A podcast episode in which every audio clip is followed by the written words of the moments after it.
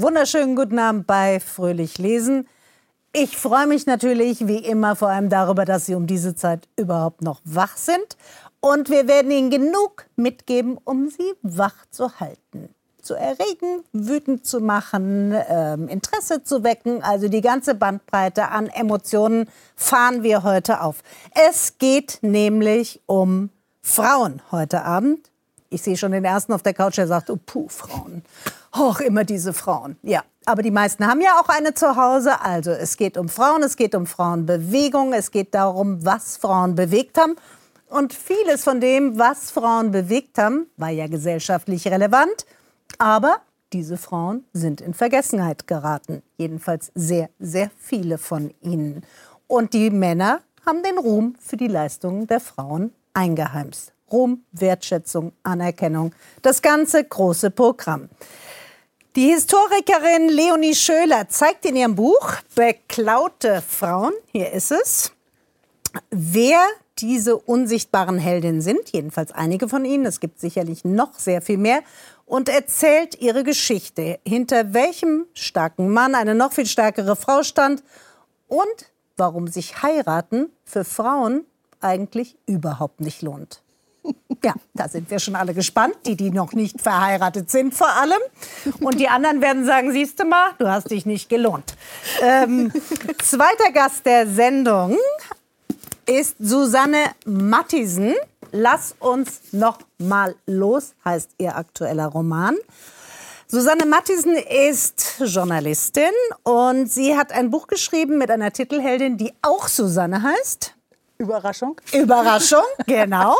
Und diese Susanne geht in den 80er Jahren ins wilde, anarchische, rebellische Berlin und bleibt auch dort. In einem Haus, in dem nur Frauen wohnen, mit anderen Frauen zusammen. Und wie diese frauenbewegten Frauen sich entwickeln und was im Alter aus diesem frauenbewegten Haus geworden ist, all das und noch viel mehr erzählt sie uns. Ich freue mich, dass sie da ist. Hallo. Hallo. Wir haben uns vorher alle gesprochen und haben beschlossen, dass wir, wenn wir schon in so einer Frauenrunde hier sitzen, das ist ja selten genug, uns auch duzen. Ähm, Susanne, warum geht deine Heldin Susanne denn 87 von Kiel nach West-Berlin? Was will sie denn da? Ähm, Leben, Abenteuer erleben vor allen Dingen. Das ist ja auch eine Generationsfrage gewesen damals. Also, man wollte raus. Man wollte einfach raus aus dem Mief und äh, wer sich wirklich was getraut hat, ging halt nach Berlin. Also muss man ganz ehrlich sagen, sehr zum Schock äh, der Elternschaft, würde ich mal sagen. Die meisten. Äh, Berlin war so das verruchte, wilde nach Berlin durfte man eigentlich nicht gehen, weil dort alles haltlos war und ohne Disziplin und ohne Moral. Äh, ohne Moral. Jeder mit jedem. Genau. Ah. Alles, genau. Vor allen Dingen die Hausbesetzerszene, äh, mhm. dafür war Berlin ja auch bekannt und berühmt, ähm, war natürlich einfach eine äh, komplett anarchische äh, Situation und deshalb hatten wir da als äh, brave Töchter nichts zu suchen. Mhm. Deine Heldin lernt ein paar Frauen kennen, die ein Abbruchhaus besetzen, gerät da auch so rein, Demo und so weiter. Ähm, was macht die Faszination dieser Frauen für Susanne aus? Ähm, das Interessante ist, dass sie sich ja allen äh, Konventionen quasi verweigert haben oder auch die klassischen Karrieren, äh, die ähm, Eltern für die Kinder vorgesehen haben. Insofern ist es ja auch ein Generationsbuch, ähm, haben sich da verweigert, wollten neues Leben ausprobieren, anderes Leben ausprobieren. Ähm, manchmal auch einer Beziehung vielleicht entfliehen oder der Vorhersehbarkeit des Lebens irgendwie. Du heiratest den Anton. Ja, du heiratest den Anton. Der lebt doch hier ganz in der Nähe. Ganz das genau. ist doch praktisch. Genau, der hat doch schon, der, der, erbt, der erbt noch den Betrieb von seinem Vater. Ja. Und äh, dann ist ja im Grunde die, ähm, die Zukunft ähm, sicher und bestimmt. Und das finde ich ja schon ganz spannend, weil äh, die Eltern dieser Generation, der Boomer-Generation, sag ich mal, waren ja sehr leistungsorientiert und haben das auch auf die Kinder übertragen. Und äh, da haben sich nun doch einige von losgemacht und und speziell auch die Frauen, muss man ja mal sagen, in der Generation ähm, haben ja dann zum ersten Mal so viele Mädchen wie auch Jungs Abitur gemacht. Also ähm, das war das allererste Mal. Und auch Frauen sind in großer Fläche in die Berufstätigkeit geströmt oder in die, ins Studium. Mhm. Und ähm, das gab es ja in der Form gar nicht. Das ist ja die erste große, sage ich mal, breitflächige Generation von Frauen, die ähm, auch was vom Leben wollten und zwar nicht nur heiraten. Boomer ist ja heute schon fast so ein bisschen so ein, ich will nicht sagen Schimpfwort, aber erstmal ist es ja eine Bezeichnung für eine gewisse Generation, der deine Heldin angehört. Wir beide gehören der Generation an. Was macht denn die Boomer aus? Ja, interessant. Also ähm, die Boomer, die ja jetzt alle aus dem Arbeitsleben nun wieder rauswachsen, sag ich mal, ähm, waren ja eine Generation, so viele waren es äh, vorher nicht und danach auch nicht mehr. Jahrgang 64 war dann der Pillenknick, danach ähm, wurden deutlich weniger Kinder geboren. Aber bis 1964 ähm, äh, waren wir halt, also wir du ja gehörst ja auch dazu, halt immer wahnsinnig viele. 36 Kinder in einer Klasse. Irgendwie, es gab an der Universität äh, keine Bücher mehr in den Bibliotheken. Es gab ja auch kein Internet, kein Handy oder sowas. Wir mussten irgendwie uns an die Kopierer stellen, um irgendwelche Fachbücher zu äh, kopieren. Oder in der Mensa hast du nie einen Platz gekriegt. Wir waren einfach überall zu viele und mussten uns halt schon auch mit Ellenbogen durchsetzen und unseren Platz im Leben uns erkämpfen. Das hat bei manchen ein bisschen länger gedauert. Und faszinierend finde ich auch, wenn man darüber nachdenkt, gibt es halt in der Generation auch relativ viele gebrochene ähm, Biografien. Also fingen erst mal an, wurden Tischler und sind dann irgendwie, keine Ahnung, äh, Sozialarbeiter geworden oder sowas. Also man hat halt irgendwie nicht unbedingt das später getan und gemacht und beruflich gemacht, wozu man angetreten war. Das finde ich ist auch ein äh, interessantes Phänomen unserer Generation, der Boomer-Generation. Jetzt haben wir ja schon darüber geredet. Also die Heldin, Boomerin Susanne geht nach Berlin. Damals war sie ja noch jung. Du lebst auch in Berlin. Lebt man in Berlin, wenn man irgendwie da sein will, wo was ist? Also mein Großvater kam ja aus Berlin. Das bedeutet, als Kind war ich mit meiner Schwester häufig dort zu Besuch und fand die Stadt total spannend. Ne? Da waren ganz viele Kinder auf den Straßen und es war laut und wild und die Stadt hat mir ein bisschen Angst gemacht, aber ich fand sie auch cool. Und als es dann für mich zum Studieren ging, war die große Frage, wohin? Ich wusste, dass ich raus will aus Lüneburg, aus der kleinen Stadt, aus der ich eigentlich komme.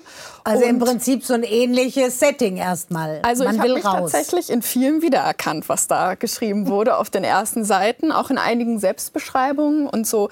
Man fühlt sich irgendwie, also als queere, feministisch eingestellte Frau habe ich mich in der kleinen Stadt, auch in der Schule häufig so ein bisschen zu laut, zu, als zu viel empfunden. Too und dann habe ich gesagt, too much. Die ist too much. Ich bin too much. Ja. Und dann habe ich mir eine Stadt gesucht, die auch too much ist und habe gesagt, nach Berlin gehe ich, da habe ich meine familiären Wurzeln, die Stadt kenne ich irgendwie, aber da ist auch ein Abenteuer und das war für mich genau die richtige Entscheidung. Ich kann dir als alte Boomerin jetzt mal sagen, man ist nie too much. Mhm.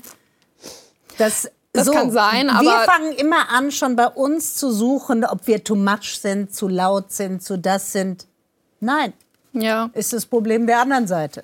Ja, aber das, das musste man sich auch erstmal ein bisschen erkämpfen, muss man ja auch mal sagen. Also ist schon sehr bemerkenswert. Ne? Also wenn, wenn du da Parallelen siehst, das finde ich nämlich auch ähm, das Spannende eigentlich an dieser ganzen Thematik, dass es diese, diese selbstbewussten Frauen, du beschreibst ja auch in deinem Buch ganz toll, äh, immer gab nur die Frage ist, ähm, äh, wie schaffen Sie es, sage ich mal, ähm, zu glänzen und in die Öffentlichkeit zu kommen und sozusagen Ihr Ding auch tatsächlich durchzuziehen. Also das äh, finde ich, ähm, äh, hast du ja in deinem Buch auch äh, fantastisch beschrieben.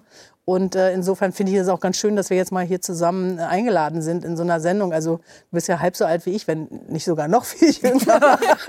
mm, aber, ähm, aber so von der, vom ganzen Style her und ähm, äh, worum es eigentlich den Frauen gehen sollte, das finde ich ist ja total universell und irgendwie äh, so geblieben, wie Absolut. es irgendwie damals, damals in den 80ern war, ist es heute eigentlich immer noch. Und ähm, hier sitzen wir. Hier ja. sitzen wir. Jetzt äh, ist Susanne in Berlin, kommt aus Kiel und zieht dann in diese Frauen-WG. Und dann gründen die alle zusammen nachher ein quasi ein Frauenhaus, kein Haus, in dem Frauen kommen können, aber ein Haus, in dem nur Frauen leben. Ja, und das Spannende finde ich an dem Buch, also was ich mich mal getraut habe, äh, wo ich auch mit dem Verlag halt lange diskutiert habe. Es gibt ja vorne eine Geschichte, wie Susanne 87 äh, in, diese, in diesem wilden, in diesem 1. Mai, als Kreuzberg brannte, zum ersten Mal in dieser Stadt ist, in diese Stadt, in die diese Susanne Komischerweise hat sie denselben Namen wie ich, obwohl ja, das wäre natürlich noch eine Frage, die noch kommt. Ja, ja, aber es ist ein bisschen autobiografisch, weil ich glaube, jeder Roman, also es wäre verkehrt, wenn man dann sagt irgendwie, nee, nee, das ist alles ganz fremd. Das sieht man immer ein bisschen durch die eigene Brille und natürlich ist da auch ein bisschen was drin von mir. Aber ähm, man kommt da hin, 87 und so weiter und ähm, kriegt diesen, diesen Kick. Also das, mein ganzes Leben wird sich jetzt ändern. Das ist in dem Moment total klar die Susanne ähm, äh, sagt, ich kann nicht mehr nach Hause gehen. Und dann springt dieses Buch gleich im nächsten Kapitel in die Jetztzeit. Also es fehlen 35, 40 Jahre. Und man fragt sich, was ist eigentlich in diesen Jahren passiert? Aber es erschließt sich schon so ein bisschen. Richtig, muss es ja auch, ja. weil sonst macht es ja keinen Sinn. Aber es ist eben dann so spannend, was ist eigentlich aus uns Boomern frauenbewegten Boomern, auf uns äh, Frauen, die, die was vom Leben anders machen wollten und was vom Leben wollten. Was ist aus uns geworden? Was hat das mit uns gemacht? Haben wir das geschafft? Wir, ja, das ist ja die Frage, die versuche ich in dem Buch zu beantworten. Haben wir es geschafft? Also ich denke, jede muss es für sich selbst beantworten. Aber am Ende würde ich mal sagen, ey, nachdem ich mich damit so lange beschäftigt habe und dieses Buch geschrieben habe, nein, haben wir nicht geschafft. Wir sitzen immer noch da. Es gibt immer noch den Paragraph 218. Frauen müssen immer noch Angst haben, abends alleine auf die Straße zu gehen. Ich meine ganz im Ernst, was ist in den letzten 40 Jahren passiert? Ich habe neulich gehört, dass es ungefähr noch 200 Jahre dauern wird, bis Frauen in Deutschland gleichberechtigt sind. Wirklich gleichberechtigt. Das werde ich nicht erleben. Also auch für Leonie, alle optimistisch Leonie wird es erleben, doch, doch, weil da wird die Forschung wird so weit sein, dass sie sozusagen das noch überlebt und die nächsten 200 Jahre das vielleicht noch mal mitkriegen kann, wenn diese Gleichberechtigung dann das finde ich die interessante Frage. Wenn, ob, weil das ist ja bei allen äh, Kämpfen, die man führt, für mehr Gleichberechtigung, für äh, dafür, dass die Menschen gut und sicher leben können. Wenn wir uns gerade umschauen, überall in der Welt werden Frauenrechte wieder eingeboost. Wir gucken in die USA, da ist das Abtreibungsrecht wieder umgeworfen worden. Und äh, wir steuern natürlich in unseren Hoffnungen auf eine Zukunft hin, in der immer alles besser wird. Aber es kann ja auch andersrum gehen. Es kann ja auch wieder schlechter werden. Ja, aber das sieht man ja, da muss man nur Social Media angucken. Und sehr erfolgreiche Kanäle, da denkt man, die sind aus den 50er Jahren. Oh, also da, Hast ja, du das schon mal gesehen? Ja, da sind, da sind Frauen, die den ganzen Tag ihr Haus dekorieren, ihre Wohnung dekorieren kochen, backen, anrichten und dem Herrn irgendwie Tupperware für die Arbeit zurechtmachen, nachdem sie Radieschen für die Kinder geschnitzt haben. Also da ist man schon überrascht und denkt, was ist da eigentlich los? Ich bin da gar nicht so überrascht. Also meine Mutter ist die Generation wie ihr, also eine Frau, die äh, mir auch immer schon in der Kindheit mitgegeben hat, du musst auch gegen so Geschlechterrollen was tun. Du musst da eine Haltung gegen entwerfen. Du musst äh, durch die Welt gehen, selbstbewusst sein und dir eine eigene Meinung haben. Und dann gucke ich in den, in den Jahrgang darunter und sehe schon auch Mütter, die natürlich oder Eltern, die versuchen, vieles richtig zu machen, aber die Geschlechterrollen habe ich das Gefühl, werden viel, viel mehr verstärkt. Also auch so, wenn man einfach in ein Kaufhaus geht, in die Kleiderabteilung oder in die Spielzeugenabteilung, äh, da ist alles für Mädchen rosa und pink und Küche und Barbie und für die Jungs ist alles Superhelden und Autos und ich bin der große King. Und das ist die Welt, in die wir jetzt unsere Kinder entlassen und von denen wir dann wiederum erwarten, und da bin ich dann äh, in der Generation, ihr müsst jetzt die Geschlechterrollen komplett, komplett abgelegt haben. Aber das ist ja nichts, was man nur als Einzelperson Person bekämpft. Da fängt das an. Aber wir leben ja trotzdem in einer Gesellschaft, in der wir als Frauen immer als Frauen bewertet werden. Und das ist ja genau das, was du beschreibst. Ne? Du kannst natürlich dich in Kollektiven zusammenschließen. Man kann als Einzelperson sagen, ich gebe mich dem Ganzen nicht hin. Und trotzdem bist du am Ende des Ganzen, äh, sitzt du in einer Gesellschaft, in der Frauen und Männer unterschiedlich bewertet werden, in denen Erwartungshaltungen unterschiedlich sind. Aber wenn ich das höre, möchte ich am liebsten sofort meinen Kopf in den Sand stecken und sagen, Tja. Ja, das stimmt. Also Aber da ist man ja erstmal, da denkt man, ja gut, die Chose ist dann wohl gelaufen. Genau, hat, ist, ist genau der Punkt, dass man dann irgendwie das Gefühl hat, wofür macht man das eigentlich alles? Oder wofür habe ich die letzten äh, 30, 40, 50 Jahre gekämpft, wenn am Ende doch immer das alles wieder dabei rauskommt und in der Spielzeugabteilung es genauso aussieht wie damals in den 60er Jahren. Und ja, man muss sich seine Projekte ja auch suchen. Und ich meine, wenn wir jetzt äh, einmal ganz kurz zu meinem Buch gehen, da wenn man da die Situation der Frauen vor 100 oder auch vor 50 Jahren liest, die war ja schon doch auch noch mal anders, auch rechtlich gesehen. Und da wurde sehr viel erkämpft und es wird ja auch aktuell noch viel gekämpft. Du sagst ja völlig zu Recht, dass äh, Paragraph 218 existiert noch, aber der Kampf geht ja weiter und der Kampf muss auch weitergehen. ja, meine ich. Ja, ist, ist absolut richtig und wird auch weitergehen. Und was ich aber eben wichtig finde, ist nicht diese Lamoyanz, dass man dann sich da hinsetzt und sagt, äh, wir haben ja eigentlich nichts erreicht und das ist ja alles so mhm. traurig und so, sondern ähm, ich glaube, wir müssen uns einfach wieder ähm, auf unsere, also auf diese Revoluzer- und Kampfphase zurückbesinnen und irgendwie, man merkt das ja jetzt auch, also was so in der Luft liegt, also die Leute gehen auf die Straße. Wir, wir haben es doch auch schon mal bewiesen, dass es geht. Also wir müssen doch einfach mal ähm, äh, nicht äh, warten, dass irgendetwas passiert und der Politik ständig die Schuld zu, zu weisen, dass wir irgendwie so in einer bekloppten Situation sind, ähm, sondern wir müssen einfach dafür sorgen, dass diese Situation sich ändert. Und das ist, glaube ich, echt wichtig. Das ist mir jetzt erst aufgefallen, als ich es nochmal geschrieben habe, in welchen, in welchen Trott wir da irgendwie reingefallen sind. Und eigentlich brauchen wir echt nochmal einen Neustart. Und ich finde das ja auch an deinem Buch äh, ähm, sehr, sehr, sehr bemerkenswert, ähm, dass diese Biografien, die du da schilderst von Frauen, von denen man in seinem Leben noch nie was gehört hat, aber die im Grunde ähm, äh, für ihre Männer die Wissenschaft äh, betrieben haben, dass die dann damit rausgehen konnten und glänzen. Und ähm, ich finde es einfach den, den Frauen, die ihre Namen zurückzugeben, die Würde zurückzugeben, irgendwie da nochmal so richtig äh, zu zeigen, zu was Frauen auch in der Lage waren, schon immer. Ja, das finde ich total klasse. Also es hat mir echt gut gefallen. Ich finde halt auch wichtig, was kann man daraus lernen? Mhm. Also wie ist es heute eigentlich? Ähm, das sind ja die Fragen. Welche Doktorandin schreibt heute noch Sachen, die ihr Professor dann raushaut unter seinem Namen? und so weiter und so weiter. Wie kann ich mich dagegen wehren? Also was kann ich tun? Wie kann ich meine Rechte einfordern? Aber jetzt gehen wir erst noch mal kurz zurück in das Haus, in dem Susanne Haus. jetzt wohnt. In das Haus. So, und jetzt ist Susanne älter geworden. Richtig. Sie ist so unser Alter. Ungefähr. Bisschen jünger sogar. Ja. Sie ist ein Tick jünger. Sie ein ist Tick Ende jünger. 50. Sie gehört, genau. Hm? So. Und da sitzt sie in dem Haus mit all den Frauen. Und ähm, jetzt könnte man ja sagen, die haben das gemeinsam gestemmt, die haben dieses Projekt gehabt. Ende gut, alles gut. Sitzen ja. da jetzt alte, glückliche Frauen in dem Haus? Ja, das ist ja das, das Thema, ähm, was auch, sage ich mal, sehr, sehr stark äh, mit der Jetztzeit zu tun hat.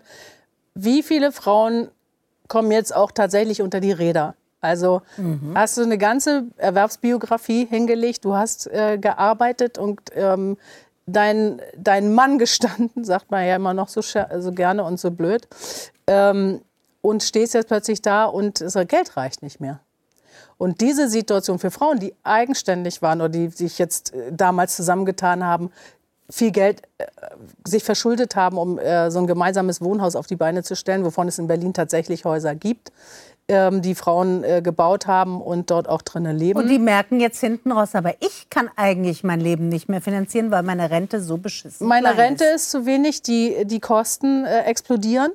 Ähm, und das ist ja ein Riesenproblem, was und speziell auch Frauen haben, die alleinstehend sind. Mhm. Und man darf ja nicht vergessen, meine Generation, unsere Generation, die jetzt so um die 60 sind, 40 Prozent der Akademikerinnen haben keine Kinder.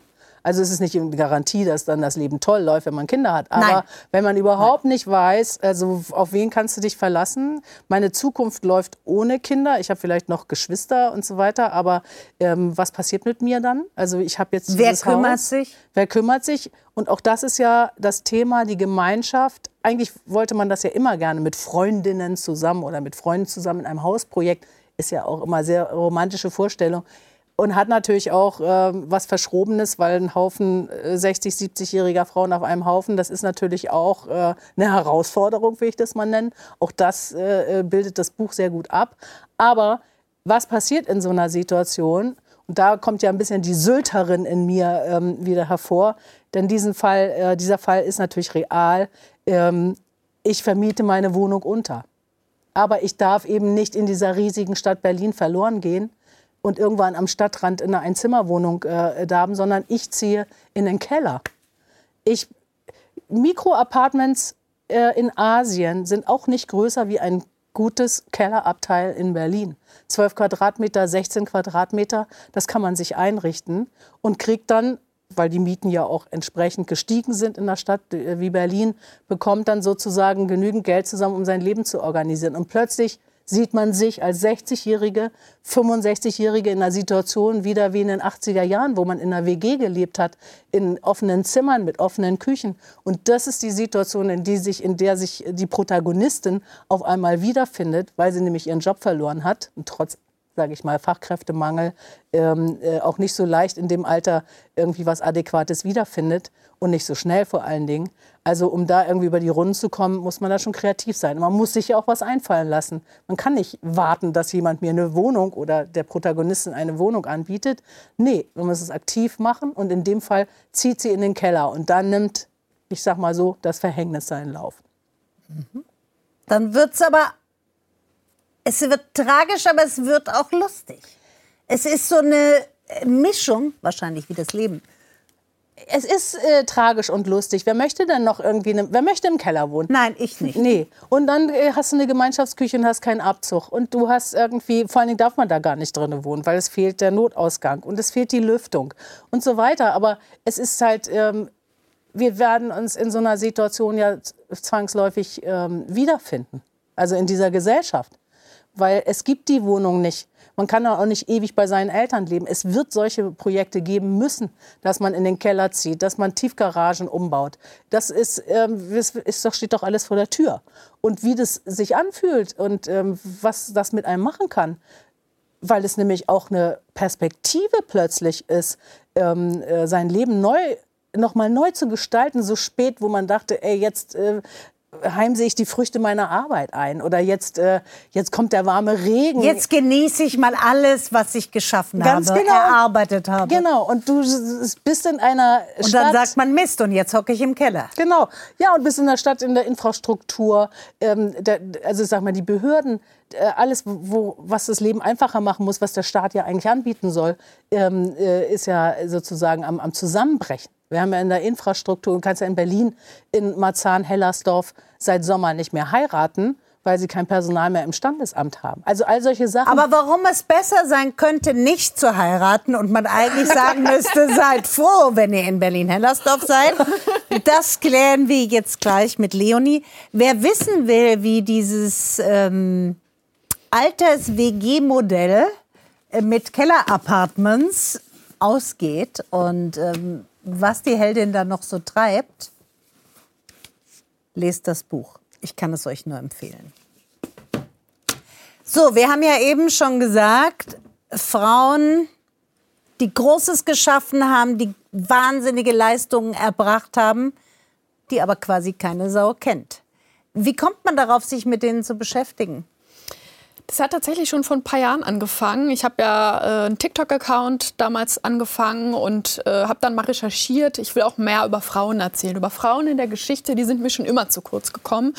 Und ähm, habe dann einfach mal geschaut. So, hab, ich weiß nicht mehr genau, was ich gegoogelt habe, aber ich habe einfach mit einer simplen Google-Recherche angefangen und habe dann den Fall Rosalind Franklin gefunden, die ja die DNA entschlüsselt hat und herausgefunden hat, äh, wie die DNA genau aufgebaut ist. Das ist eine Doppelhelix ist. Richtig. Und äh, total wegweisende Entdeckung. Es war schon damals, als die Forschung äh, betrieben wurden von verschiedenen äh, WissenschaftlerInnen, war schon klar, wer das als erstes schafft, dem ist der Nobelpreis sicher. Und sie wurde total dreist beklaut. Wie genau kann man in dem Buch nachvollziehen. Und nicht nur das, sondern die Kollegen, die sie beklaut haben, total hinterrücks, haben damit auch noch in ihr, später in ihren Autobiografien offen mit angegeben und wurden dafür auch noch bejubelt. Wie klug sie das gemacht haben. Wie dreist, oder? Und, äh, Super dreist. Wir fangen aber, ja, also das ist ähm, schon mal ein Beispiel. Da gibt es ganz viele von, aber ich fand den Einstieg ins Buch auch wirklich interessant, weil ich auch diesen Mythos natürlich immer wieder gehört habe kennen Sie daheim bestimmt auch. Wir sind halt die Jäger und ihr die Sammler. Das war die Ihr spannend. hockt in der Höhle, wir sind draußen und das Leben und wir müssen uns beweisen. So.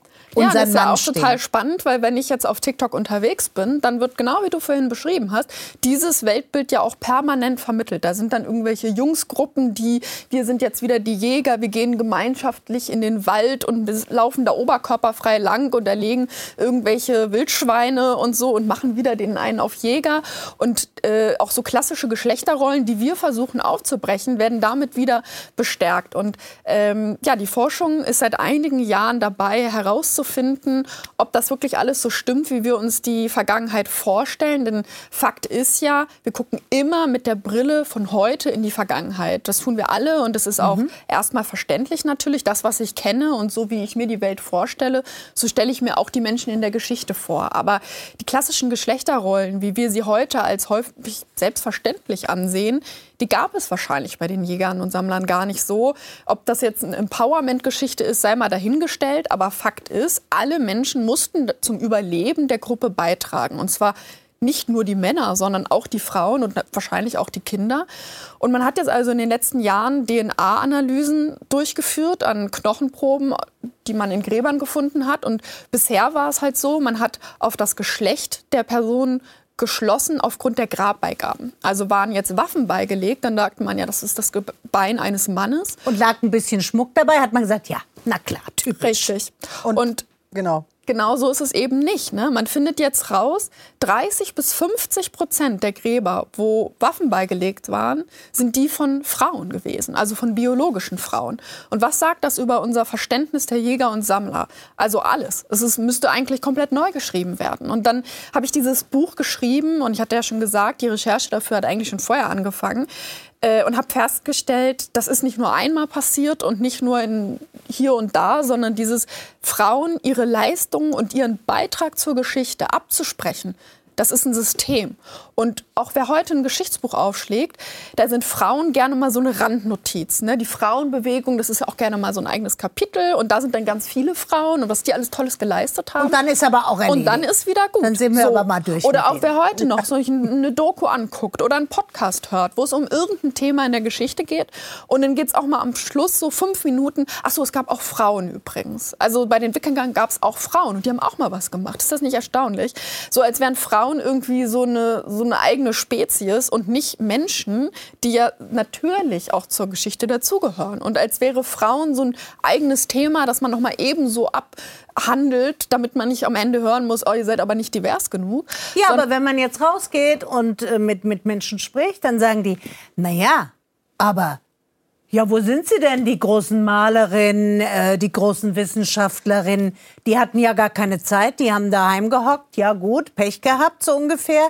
Und die hatten ja gar keinen Zugang zur Bildung. Ja, stimmt interessanterweise das so? stimmt das ja eigentlich nicht. Also es gab ja ganz viele Frauen, die den Weg auch an die Uni geschafft haben, als Gasthörerin oder was auch immer, bevor es überhaupt legal war, als Frau zu studieren. Oder Frauen, die allen Widerständen zu trotz es trotzdem geschafft haben, sich äh, über den Einfluss, den sie vielleicht auch zum Beispiel durch die Familie hatten, eine eigenständige Karriere aufzubauen. Aber ja, wo liegen die großen Künstlerinnen? Die hängen nicht an der Wand im Museum, sondern die sind in den Kellern verstaubt. So lange, bis irgendwann mal eine Wissenschaftlerin oder auch manchmal ein Wissenschaftler vorankommt, vorbeikommt und sagt, ja, wo sind sie geblieben? Sucht nach ihnen, entdeckt die gab's und dann finden die Museen auf einmal, hup, hier in dieser Kiste hatten wir ja die Bilder von dieser Frau. Die hängen wir jetzt mal in einer Sonderausstellung, mal kurz ins Museum, als die Frauen aus dieser und jener Epoche. Und danach mhm. wandert sie wieder in den Keller. Aber was ist eigentlich mit uns los, dass wir uns so schnell in die Rolle der dienstbaren Assistentin drängen lassen, der Zuarbeiterin, der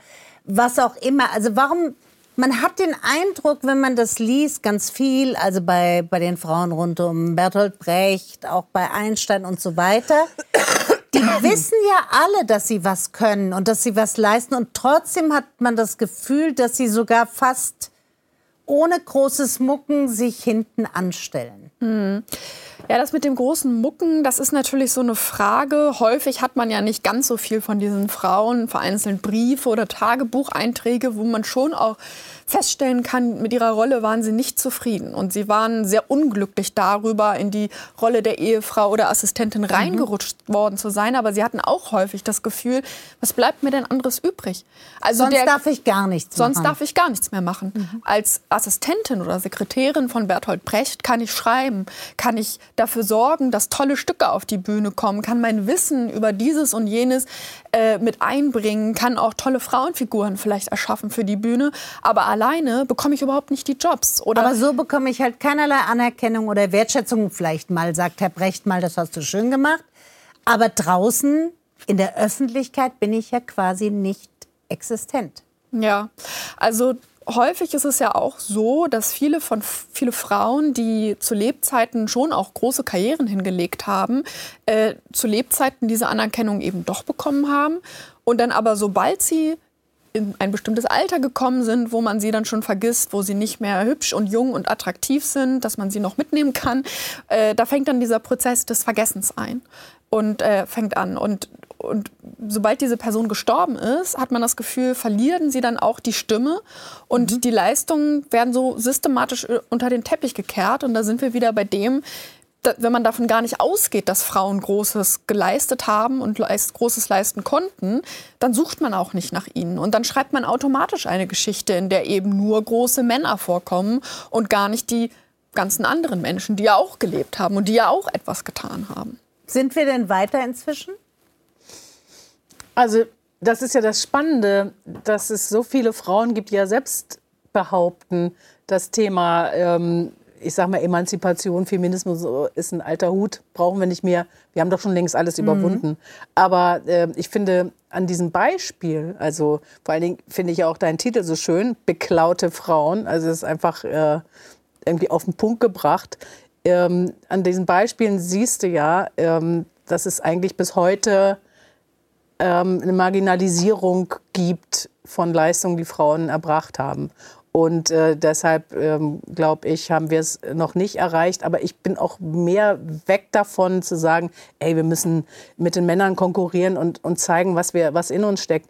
Ich finde, wir müssen ein anderes Anspruchsdenken haben und sagen, so jetzt reicht es langsam mal. Also was, was hier immer noch sozusagen State of the Art ist, was sozusagen immer noch wie eine Selbstverständlichkeit rüberkommt, das muss mal äh, endgültig aufhören. Und ähm, wir brauchen sozusagen vom Selbstbewusstsein her nochmal einen ganz anderen Move. Und ähm, ich finde, dass du mit deinem Buch da einen ganz tollen Beitrag leistest, um einfach den Leuten mal klarzumachen, Frauen waren schon immer da und waren nie blöder und ähm, äh, gehören halt einfach ähm, vorne auf die Bühne.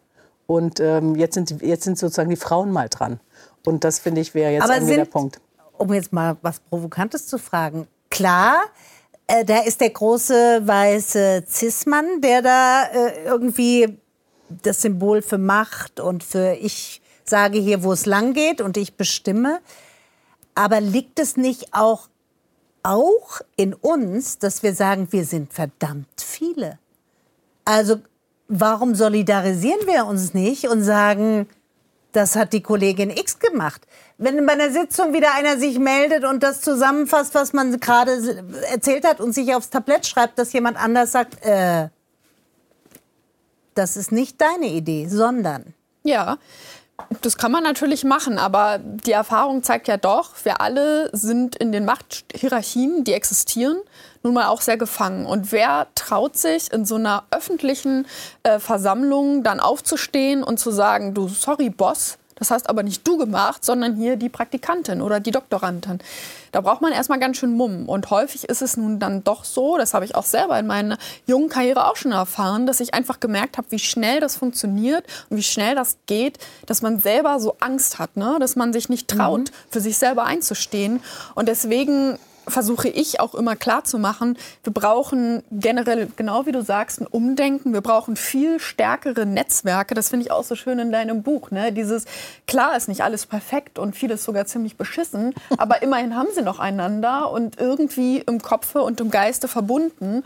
Und das gibt einem einen Zurückhalt. Und ich glaube, das ist ja auch der Grund, warum die Protagonistin dann in Berlin geblieben ist. Obwohl sie von außen heraus die ganze Zeit gespiegelt bekommt, du musst jetzt endlich mal funktionieren, du musst jetzt endlich mal den Erwartungen Erwartungen entsprechen und mal eben nicht too much sein, sondern einfach mal genau richtig viel. Und deswegen war ich ja auch dann in Berlin, weil ich gesagt habe, ich brauche eine Stadt, die das vielleicht auch mal wertschätzen kann, dass ich too much bin, dass ich eine Frau bin, die ihre Meinung sagt, die eine politische Haltung hat und in der Schulklasse häufig als einzige mit den Jungs mitdiskutiert hat. Und in der Schule war das doof und jetzt im Beruf werde ich dafür bezahlt, dass ich das mache, ne? dass ich meine Meinung sage.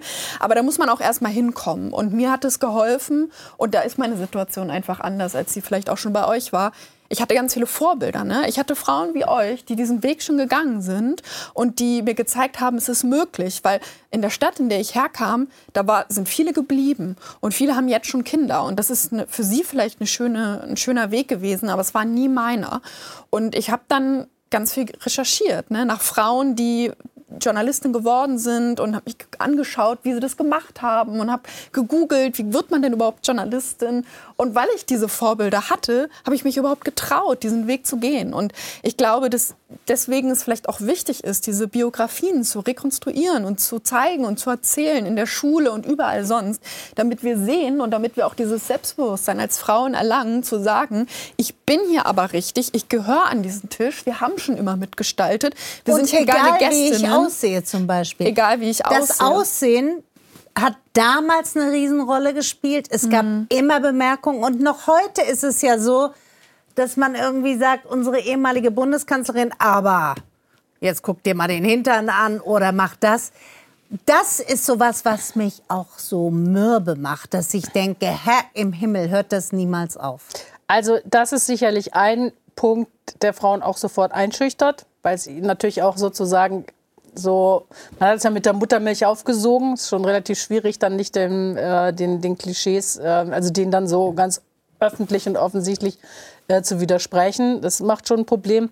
Aber um nochmal auf das zurückzukommen, was du gerade gesagt hast, wir sind natürlich die Mehrheit. Wir sind ja wir sind viele. Wir sind die Mehrheit. Also, ähm, und deshalb finde ich es immer so absurd. Es ist einfach absurd, dass es ein Frauenministerium gibt. Ja, also es ist doch ein Scherz. Also muss man doch mal ganz klar sagen. Warum gibt es nicht in jedem Ministerium muss es irgendwie Abteilungen geben, die dafür sorgen, dass Frauen ähm, auf denselben Ebenen äh, gefördert oder keine Ahnung, irgendwie, dass Politik für sie gemacht wird. Also dieses, dieses Lächerlichmachen der feministischen Außenpolitik, da könnte ich ja auch in die Luft gehen. Also ähm, das ist das Wesen ähm, einer jeden Gesellschaft, dass Frauen ähm, ihren Beitrag, ähm, ihren guten Beitrag für eine Gesellschaft leisten. Guck dir doch diese Kriegssituation an. Ist doch keine Frau, die da draußen irgendwo ähm, äh, äh, Kanonen abfeuert und irgendwie anderen äh, Nationen den Krieg erklärt. Also ist doch ein, äh, das ist doch ein, ein Ding, wo ich immer denke, da müssten wir doch längst weiter sein. Wir sind die Mehrheit, wir brauchen uns doch eigentlich nur zusammenzuschließen und dann ist der ganze Spuk zu Ende. Und das ist etwas, was mich halt irgendwie stört. Und da denke ich mir irgendwie auch, ey, wie alt soll die noch werden? Ich bin schon bald tot, ja. Und immer noch. Naja, naja, ja, noch, noch ist ja genug Leben bin noch davor. Ja, ja, aber immer noch ist die Situation so, dass ich mir denke, ey, ich möchte es noch miterleben. Bitte, ich möchte es einfach noch miterleben. Mhm. Ja, und das ist äh, manchmal so ein bisschen frustrierend. Ähm, und das ist sicherlich auch ein Grund, das Buch noch mal geschrieben zu haben, um das einfach noch mal in den Raum zu setzen. Ich möchte es noch mal erleben, dass es so sein wird. Ich glaube darauf zu warten, dass Männer ihre Privilegien, die sie haben, die nicht zustehen, aber die sie halt einfach über die Jahrzehnte quasi als selbstverständlich ansehen, dass Männer Privilegien abgeben, freiwillig. Warum sollten sie? Richtig. So, warum sollten Sie? Das werden Sie Kann nicht. ich sogar verstehen. So, wenn man sagt, ja, das ist doch bequem für mich. Das heißt, es ist an uns zu sagen, Freunde, war schön für euch, aber die das Zeiten sind halt. vorbei. Ja, das genau. war's. Tut mir leid. Genau. Das ist die Spülmaschine, Freunde, dich mit dir an.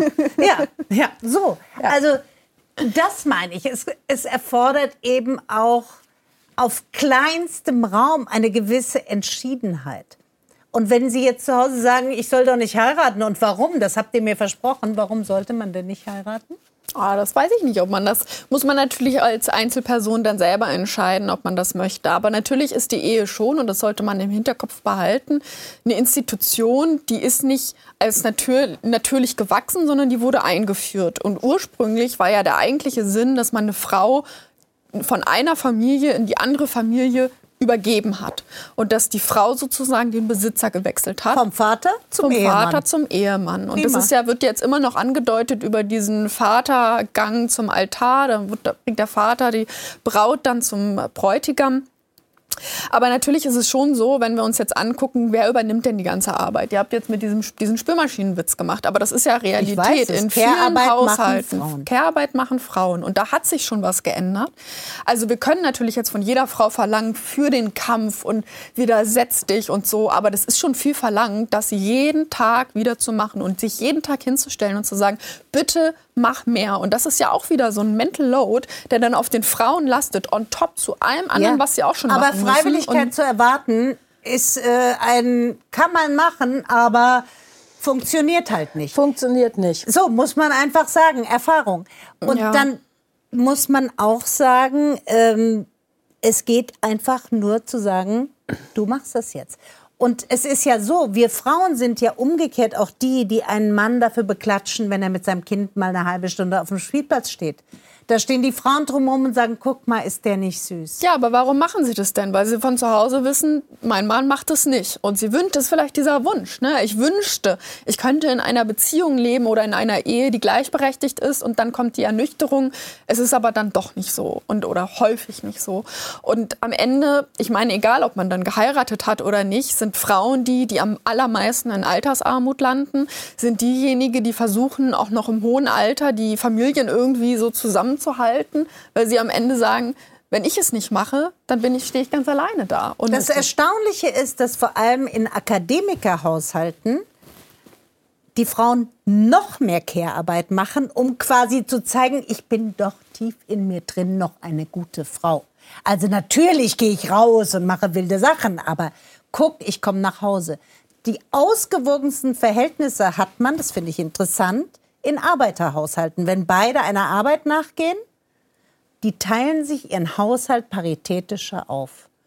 Und das heißt, ich glaube, es geht nicht anders, als zu sagen, wir machen das jetzt so. Mhm. Ist ja auch interessant, wenn man sich anguckt, das war eine, also ein Absatz, den habe ich aus dem Buch aus Längengründen dann rausgenommen, aber äh, das ist hier eine Sendung im MDR. Es gibt ja auch einen ziemlichen Unterschied zwischen Care-Arbeit in Ostdeutschland und in Westdeutschland immer noch, aufgrund der Geschichte und wie Frauenarbeit und Muttersein in Ostdeutschland, in der ehemaligen DDR gedacht wurde und wie es in Westdeutschland gedacht wurde.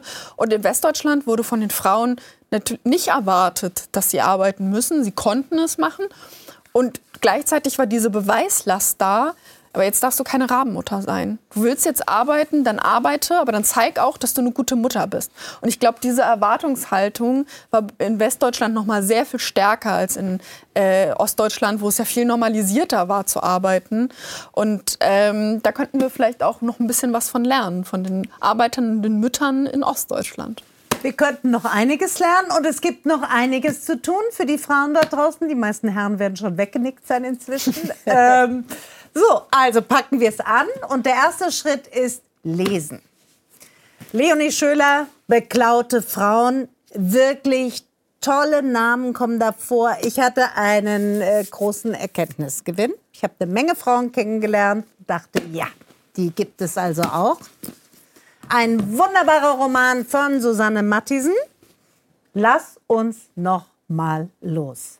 Wer uns heute Abend gesehen hat, wird denken, die Boomerin lassen wir besser nicht mehr los. Die halten wir besser dauerhaft im Keller, aber wir werden sehen.